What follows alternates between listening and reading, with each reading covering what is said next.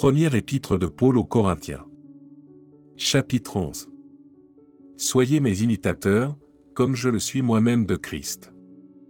Je vous loue de ce que vous vous souvenez de moi à tous égards, et de ce que vous retenez mes instructions telles que je vous les ai données.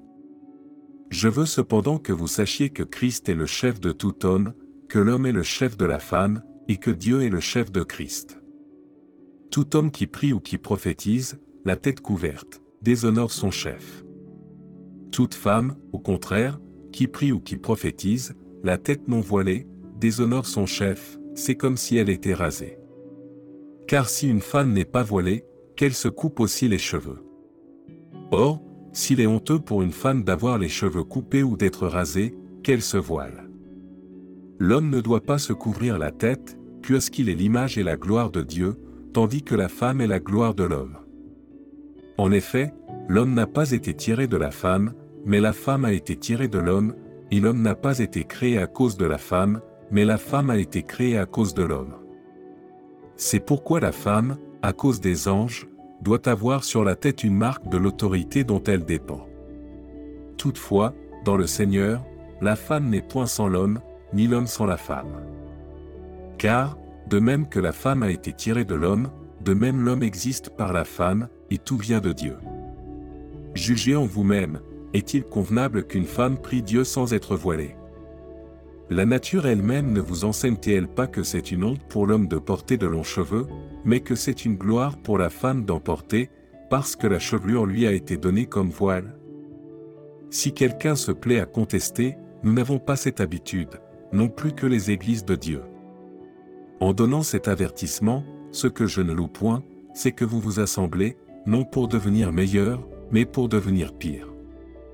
Et d'abord, j'apprends que, lorsque vous vous réunissez en assemblée, il y a parmi vous des divisions, et je le crois en partie, car il faut qu'il y ait aussi des sectes parmi vous, afin que ceux qui sont approuvés soient reconnus comme tels au milieu de vous.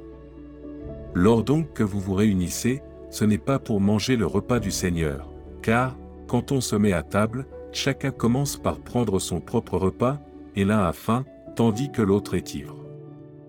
N'avez-vous pas des maisons pour y manger et boire? Ou méprisez-vous l'Église de Dieu, et faites-vous honte à ceux qui n'ont rien? Que vous dirai-je Vous louerai-je En cela je ne vous loue point.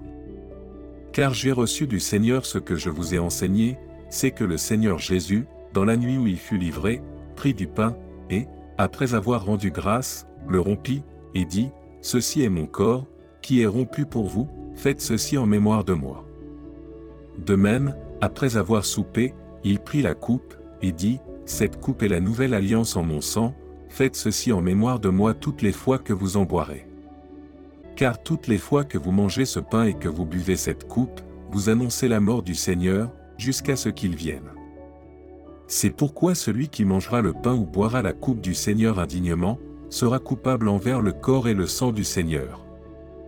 Que chacun donc s'éprouve soi-même, et qu'ainsi il mange du pain et boive de la coupe, car celui qui mange et boit sans discerner le corps du Seigneur, mange et boit un jugement contre lui-même. C'est pour cela qu'il y a parmi vous beaucoup d'infirmes et de malades, et qu'un grand nombre sont morts. Si nous nous jugions nous-mêmes, nous ne serions pas jugés. Mais quand nous sommes jugés, nous sommes châtiés par le Seigneur, afin que nous ne soyons pas condamnés avec le monde.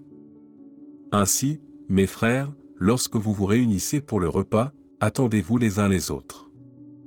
Si quelqu'un a faim, qu'il mange chez lui, afin que vous ne vous réunissiez pas pour attirer un jugement sur vous. Je réglerai les autres choses quand je serai arrivé.